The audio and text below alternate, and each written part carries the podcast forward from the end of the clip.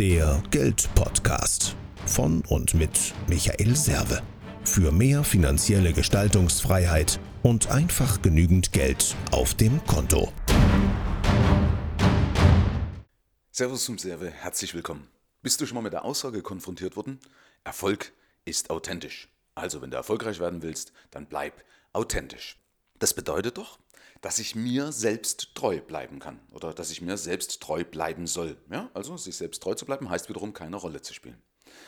Und deswegen möchte ich da mal drauf eingehen, weil ich glaube, es ist in einer gewissen Weise eben schon wichtig, manchmal eine Rolle zu spielen und manchmal eben keine Rolle zu spielen. Deswegen möchte ich mit euch mal drüber sprechen. Ja, ist schade, dass wir hier nicht diskutieren können, aber mit euch drüber sprechen, wie ich so das Ganze sehe, um vielleicht mal so ein paar Gedankenanstöße einfach zu geben.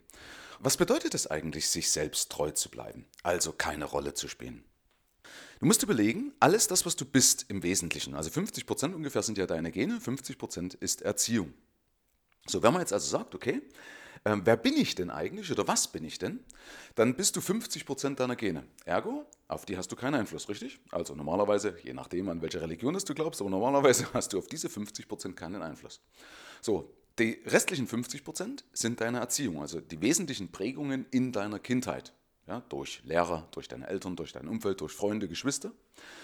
Menschen, auf die du auch keinen Einfluss hast. So, das heißt schon mal, Punkt 1 ist, wenn wir was mit unserem Leben verteidigen und sagen, das habe ich ab und zu mal, dass Leute sagen, ah, diese Haarfrisur, das bin aber ich. Oder das, äh, der Bart, das bin ich.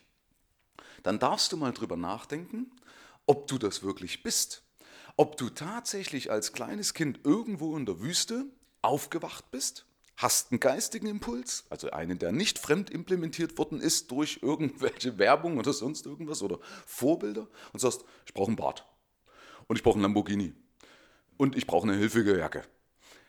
Das passiert nicht. Das heißt, diese Sachen kommen ja nicht aus uns heraus. Darf man mal drüber nachdenken. Also im Endeffekt, die Masse, was wir sind, sind gar nicht wir, weil es gar nicht aus uns herauskommen kann. Was meines Erachtens aus uns herauskommt, weil es sich entwickelt im Laufe der Zeit, ist eine Wertigkeit, also eine Wertvorstellung. Kann man zwar auch drüber nach oder drüber streiten, weil im Endeffekt kommt das ja auch von außen, ja, weil die entwickelt sich ja, weil ich Beobachtungen durchführe, wenn ich zum Beispiel Ungerechtigkeiten beobachte, dass ich dann daraus eine Wertigkeit entwickle, äh, mehr Gerechtigkeit in die Welt zu bringen. Ja, ich habe zum Beispiel eben auch ein, ein extremes Gerechtigkeitsempfinden. Also auch da im Endeffekt ist es fremdgesteuert. Was will ich jetzt also insgesamt damit sagen? Es ist nämlich manchmal wichtig, wenn du erfolgreich werden willst, dass man Sachen überdenkt, äh, weil es eben vielleicht irgendwelche sagen wir, Erwartungen da draußen gibt. Ja, jetzt kann ich natürlich polarisieren, kann dagegen vorgehen, aber was nützt es beispielsweise, wenn ich Körpergeruch habe und sage, ich stehe auf meinen Körpergeruch und ich gehe in irgendeine Verhandlung rein, in irgendeine Gehaltsverhandlung, ist vielleicht nicht förderlich. Äh, wenn ich ein blödes Tattoo habe, ja, irgendein ein, wirklich ein Scheiß-Tattoo und zeige das, nee, dann muss ich halt einen Pullover drüber machen. Ähm, wenn meine Haarfrisur vielleicht nicht dem entspricht, weil ich mit Kunden zu tun habe, ja, dann mache ich halt die Haarfrisur anders. Also ist zumindest meine Meinung, weil die Frage ist eben, warum soll ich dazu stehen? Das kann, wenn ich mir ein Personal Brand aufbauen will, also eine Personenmarke, kann das wiederum was anderes sein. Aber da sollte ich dann andere Leute mit ins Boot nehmen, ist zumindest meine Überzeugung, damit das Ganze auch wirklich hundertprozentig stimmig ist, damit es also integer ist, das Ganze. Ja, also damit auch wirklich alles passt zu einem Brand. Also Fazit, nimm nicht alles für bare Münze, was du zu sein scheinst, also was du glaubst, was du bist. Ja? Also hinterfrage mal, was du wirklich bist. Und das kannst du gerne verfolgen. Ansonsten empfehle ich dir, spiel eine Rolle und spiel keine Rolle. Also mach die Mischung daraus. Das heißt, in meinen Augen, spiel keine Rolle, also bleib deinen Werten treu, aber mit Mindestanforderungen. Also nochmal, spiel keine Rolle, aber mit Mindestanforderungen. Das heißt beispielsweise, dass du nicht mit einer Jogginghose vor eine Kamera trittst, wenn du halt in der Öffentlichkeit irgendwas Seriöses rüberbringen willst. Außer das entspricht wieder deinem Personal Brand. ja, wenn es zu Ende gedacht ist. Also, was will ich wiederum damit sagen? Du wirst ja öfters mitbekommen, bei mir ist und immer die Lösung. Das heißt, wenn es dienlich ist und du sagst, okay, eigentlich breche ich mir keinen Zacken aus der Krone, ja, dann übernimm diese, diese Eigenschaft dann übernimm meinetwegen diese Empfehlung und sag, okay, dann mache ich das halt so, dann kleide ich mich halt entsprechend beispielsweise. Ja? Bei mir ist es zum Beispiel so, ich habe mich immer gegen Krawatten gewehrt, weil ich die nicht mag, weil einfach das so zugeschnürt, so steif ist, ja, und, und ich bin froh, dass dieser Trend weggeht. Ja, für mich war das immer so, was ist der Unterschied zwischen Ochsenschwanz und einer Krawatte? Der Ochsenschwanz bedeckt das ganze Arschloch. Also das ist bei mir auch so, so steif eben, ist es verknüpft im Kopf und deswegen mag ich das nicht, obwohl das wirklich bei vielen Leuten auch mit Einstecktuch richtig gut ausschaut. Also, Empfehlung, denke zu Ende, was du sein möchtest, und zwar in zwölf Monaten oder in zehn Jahren, damit du ein Endziel hast, mit dem du abgleichen kannst, wo du sagen kannst, okay, was ist dienlich? Und dann ist in meinen Augen wie immer die Lösung und. Also, dass du sagst, okay, ich behalte diese Vorstellungen oder diese Werte oder das, was mir wichtig ist, das behalte ich, das integriere ich in meine neue Persönlichkeit. Weil ganz ehrlich, wenn du wachsen willst, musst du im Endeffekt auch oft eine neue Persönlichkeit sein oder du musst alte Sachen, alte nicht dienliche, alte nicht förderliche Sachen ablegen. Ja?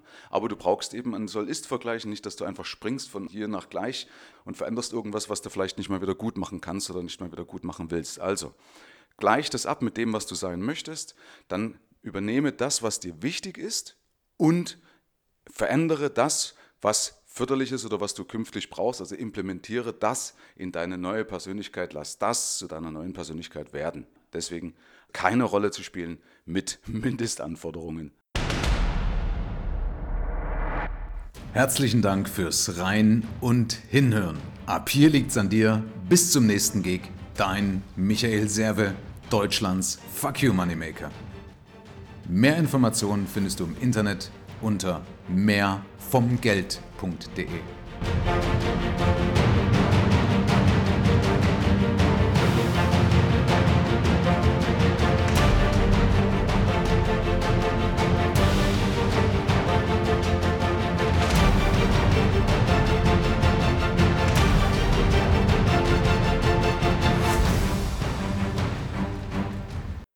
Du kriegst ja noch einen Bonusteil als Klugscheißer-Modus.